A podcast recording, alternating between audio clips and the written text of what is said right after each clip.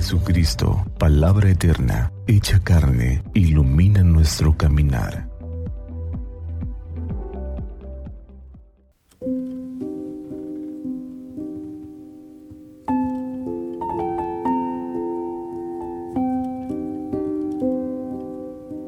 ...9 de octubre de 2023...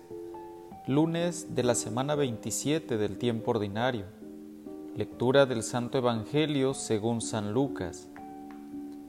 En aquel tiempo se presentó ante Jesús un doctor de la ley para ponerlo a prueba y le preguntó, Maestro, ¿qué debo hacer para conseguir la vida eterna? Jesús le dijo, ¿qué es lo que está escrito en la ley? ¿Qué lees en ella?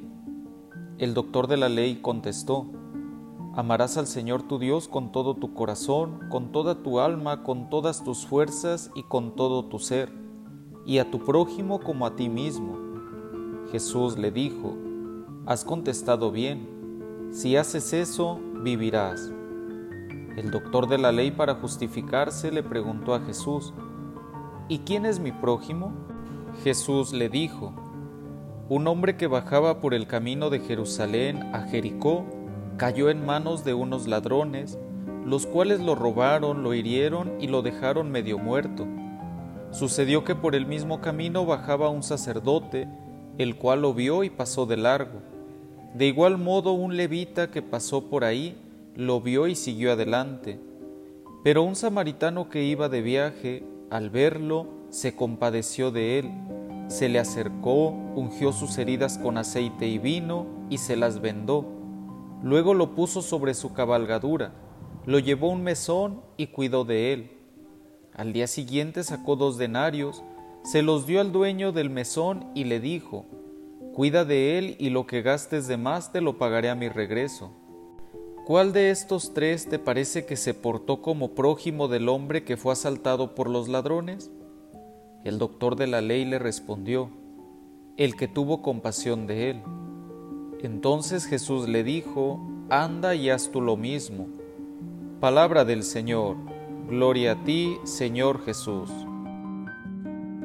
Según el Evangelio que acabamos de escuchar, el doctor de la ley pregunta a Jesús, ¿y quién es mi prójimo? Jesús con la parábola invita más bien a cuestionarse sobre cómo portarse como prójimo. Así lo fue el samaritano que aunque era solo un viajero, que pasaba por allí, al ver aquella persona herida, se compadeció.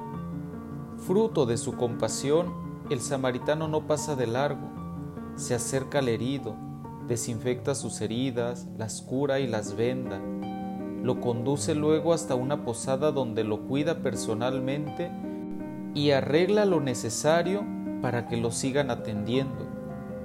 Jesús alaba esta actitud que es portadora de vida y nos hace más humanos. No consta que el samaritano no tuviera tanta o más prisa que el sacerdote o el levita que también aparecen. Sin embargo, abandona las prisas, deja las ocupaciones porque hay alguien que necesita en aquel momento su ayuda y su cercanía. Es una persona auténtica y transparente.